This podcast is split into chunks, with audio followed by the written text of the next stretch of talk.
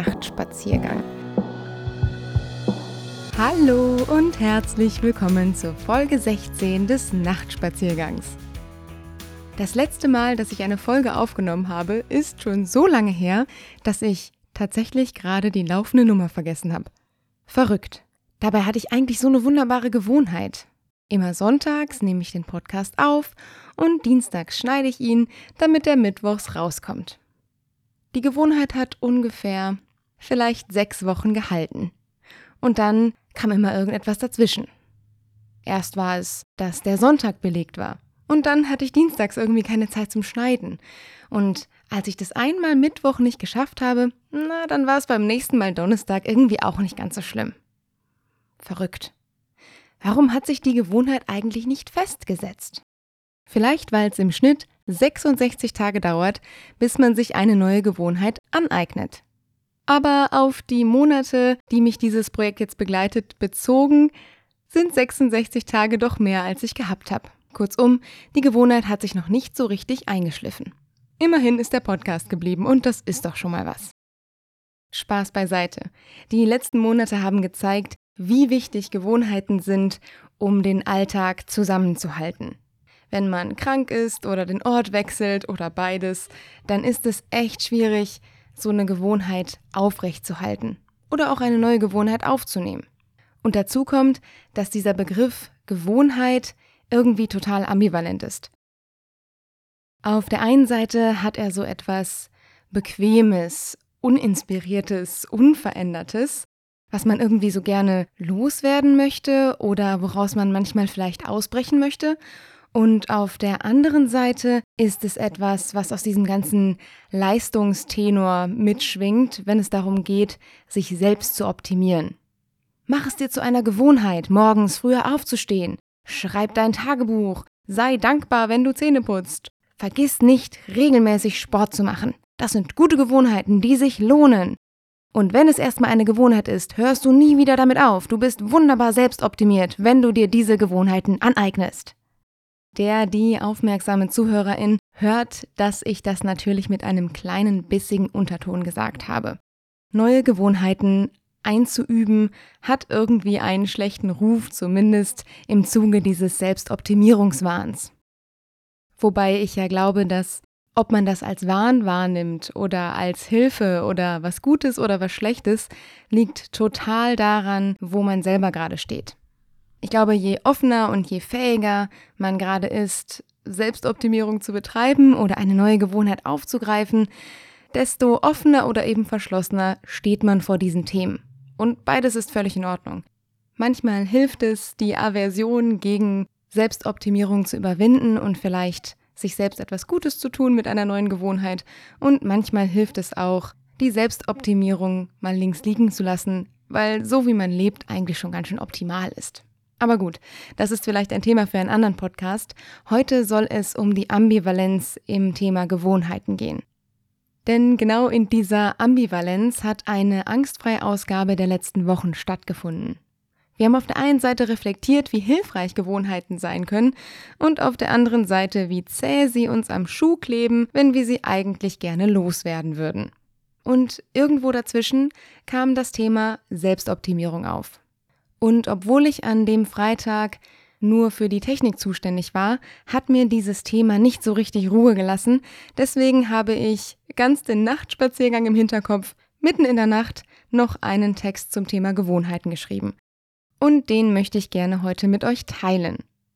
Das ist kein literarisches Meisterwerk, aber vielleicht eine Gedankenkette, die hilft, um das Thema Gewohnheiten ein bisschen wertschätzender der Gewohnheit gegenüber und etwas konstruktiv zu sehen, was das Selbstoptimieren angeht.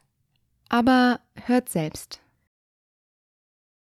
Ausgetretene Pfade pflastern oder warum wir nicht Barack Obama sein müssen. Als wir nach Tipps für diese Woche geschaut haben, fiel in unserem Slack-Kanal der Kommentar, es sei so schwer, etwas zu finden, das nicht nach Selbstoptimierung klingt. Und ich dachte, stimmt. Beim Wort Gewohnheit denke ich Arbeit, Vorsätze und an die Pflicht zur Selbstoptimierung. Barack Obama und Steve Jobs Morgenroutinen sind legendär und wenn ich das höre, dann denke ich mir, Herrje, das ist so eine tolle Form der Selbstfürsorge, so in den Tag zu starten. Das müsste ich mir auch mal angewöhnen.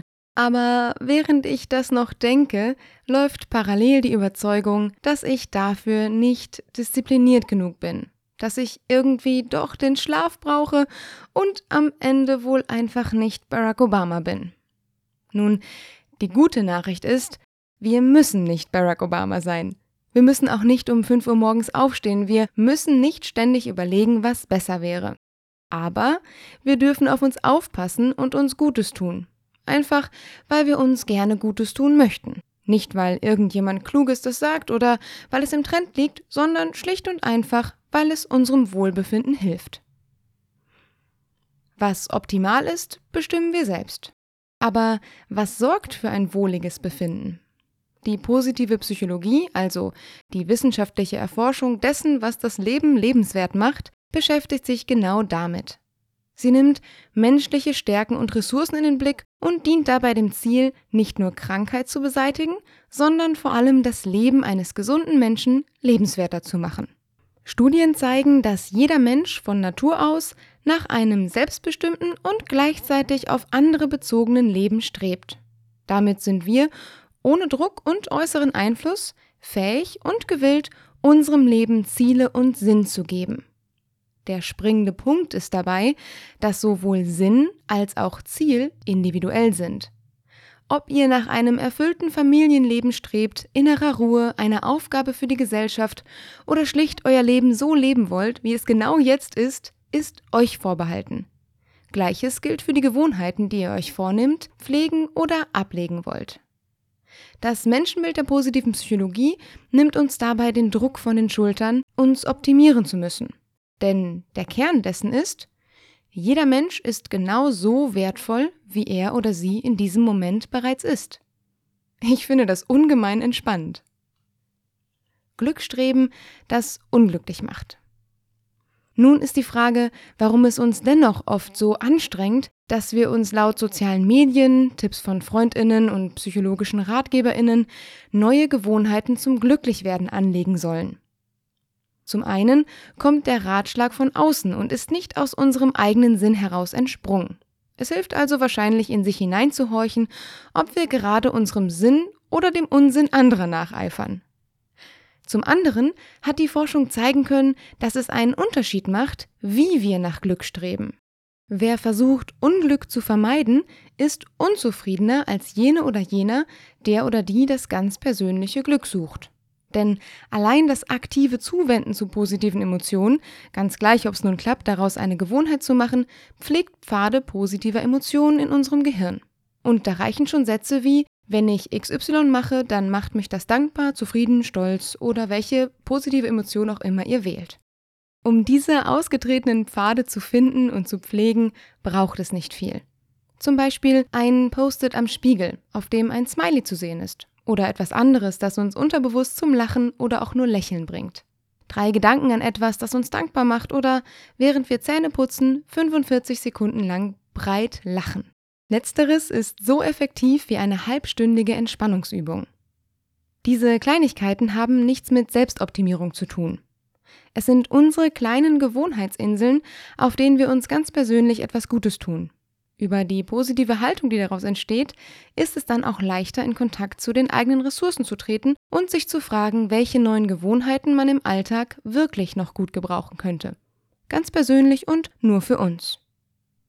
Barack Obama hat seine Gewohnheiten übrigens höchstwahrscheinlich auch nicht deswegen angelegt, weil er uns damit unter Druck setzen wollte, uns selbst zu optimieren, sondern vielleicht nur, weil er einfach mal ein bisschen Zeit für sich brauchte.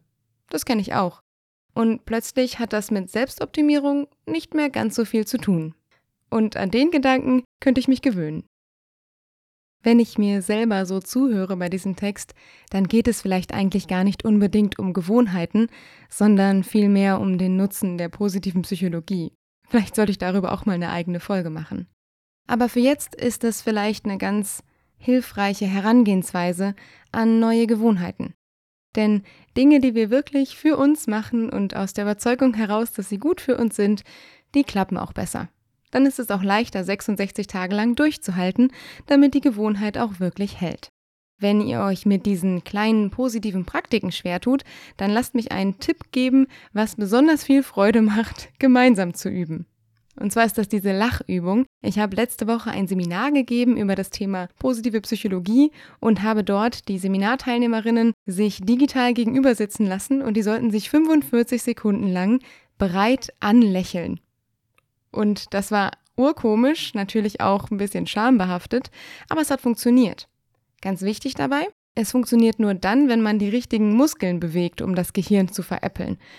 Die eine Muskelpartie, die auf jeden Fall bewegt werden muss, ist der Ringmuskel rund ums Auge, den ihr braucht, wenn ihr so die Augen zusammenkneift. Und der andere Muskel, der da ganz wichtig ist, ist der Muskel, der unterhalb des Jochbeins und an den oberen Kieferknochen ansetzt. So dieses richtig große Joker-Lächeln nach oben zieht. Und diese Kombination für 45 Sekunden alleine vorm Spiegel sendet dem Gehirn schon positive Gedanken und positive Gefühle und pflegt die positive emotionale Autobahn. Aber ich sag euch, mit anderen Leuten zusammen ist es urkomisch. Also vielleicht ist das ein guter erster Versuch, positive Emotionen in die eigene Gewohnheitspraxis einzubauen. Aber natürlich steckt hinter dem Text noch was anderes. Nämlich ein bisschen die Frage, für wen mache ich das eigentlich? Weil Gewohnheiten sind auf der einen Seite wahnsinnig praktisch. Die legen wir uns deswegen an, weil sie uns tatsächlich helfen. Sie sorgen dafür, die Komplexität unserer Tagesplanung zu bändigen.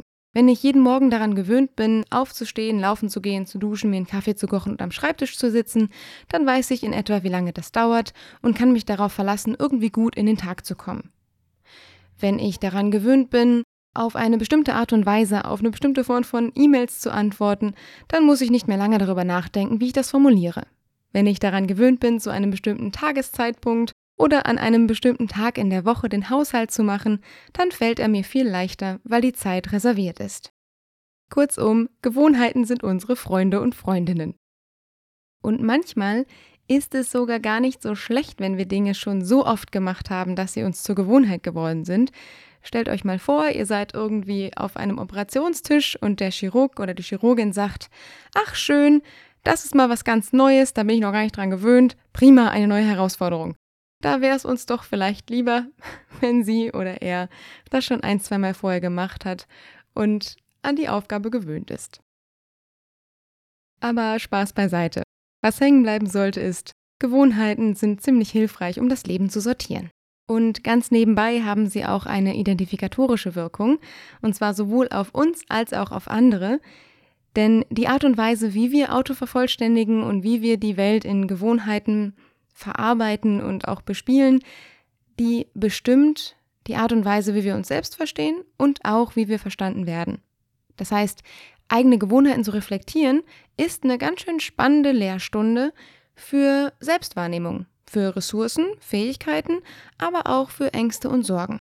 Deswegen kann eine Woche Gewohnheiten beobachten ein ganz schön spannendes Unterfangen sein, um sich selbst ein bisschen besser kennenzulernen. Und natürlich gibt es auch diese Gewohnheiten, die wir gerne loswerden möchten. Das ist unter Umständen noch schwerer, aber mindestens genauso schwer, wie eine neue Gewohnheit aufzugreifen. Für beides, sowohl das Aufgreifen als auch das Loswerden, möchte ich noch einen anderen Tipp loswerden, den ich gelesen habe. Und zwar macht euch einen großen Zettel, wo ihr oben drüber schreibt, was ihr loswerden oder neu aneignen möchtet und macht dort mindestens 66 Kreise, vielleicht macht ihr direkt 70 oder 80, Egal wie viele es sind, gestaltet euch diesen Zettel möglichst hübsch, schreibt oben drüber die Gewohnheit, die ihr loswerden oder aufnehmen möchtet und hängt den Zettel möglichst sichtbar an eine Tür, eine Wand oder legt ihn euch auf den Schreibtisch. Und jeden Tag, an dem ihr die Gewohnheit erfolgreich nicht durchgeführt habt oder erfolgreich durchgeführt habt, je nachdem, streicht ihr diesen Punkt ab. Diese bloße Visualisierung dessen, was ihr geschafft habt, egal ob ihr eine Gewohnheit aufgegriffen oder losgelassen habt, die hilft euch, dran zu bleiben. Ähnlich wie ein Freund oder eine Freundin, mit dem oder der ihr das zusammen macht. Der Zettel mahnt euch, na, hast du es heute gemacht oder gelassen?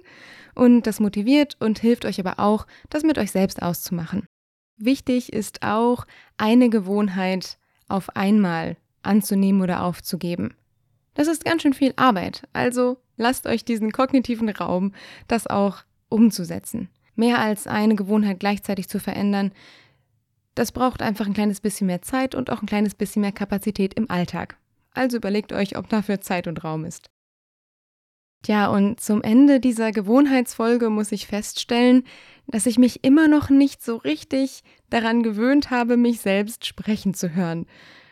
Oder hatte ich mich gewöhnt und ich habe das Gewöhnte wieder verloren?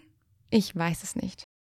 Aber vielleicht nehme ich mir einfach vor, Gewohnheiten, wie zum Beispiel diesen Podcast zu produzieren, nicht als Selbstoptimierung zu verstehen. Vielleicht schaue ich auch einfach mal eine Woche genau hin, welche Gewohnheiten ich so habe und warum. Und vielleicht male ich mir so einen Zettel für eine neue Gewohnheit. Und wenn ich mir jetzt vorstelle, dass ihr das vielleicht auch macht und vielleicht auch jemanden anders 45 Sekunden lang anlächelt oder anlacht und euch vielleicht dabei auch ein kleines bisschen kaputt lacht, dann zaubert mir das ein Lächeln aufs Gesicht. Und das alles zusammen finde ich ziemlich gut. Lasst uns das mal machen. Und ganz zum Schluss möchte ich euch noch eine neue Gewohnheit mitteilen. Dass die Folge letzte Woche gefehlt hat, war Absicht. Zumindest im Nachhinein. Mit Blick auf all das, was gerade in meinem Alltag so passiert, übe ich mich in Selbstfürsorge. Und ich möchte die neue Gewohnheit anlegen, dass dieser Podcast alle zwei Wochen kommt. Denn ich habe mich daran gewöhnt, dass er Spaß macht und ich möchte eigentlich nicht, dass durch den Druck, das jede Woche machen zu müssen, der Spaß abhanden kommt. Und wer weiß, vielleicht ist es im Herbst oder Winter wieder angenehmer und angemessener, schöne Sonnenuntergänge um 16 Uhr zu sehen und dann abends, wenn es dunkel ist und draußen kalt, doch wieder mehr Podcasts aufzunehmen. Außerdem habe ich noch ein anderes Projekt in der Mache, aber dazu mehr zu einem anderen Zeitpunkt. Für heute bedanke ich mich erstmal fürs Zuhören und möchte nochmal daran erinnern, dass ich mich wirklich sehr über Feedback und auch über Themenvorschläge freue. Also immer her damit. Und damit wünsche ich euch jetzt einen schönen Tag, einen guten Morgen, einen guten Mittag, ein fröhliches Wäscheaufhängen, einen guten Spaziergang oder wo auch immer ihr diesen Podcast gerade hört. Tschüss und bis zum nächsten Nachtspaziergang.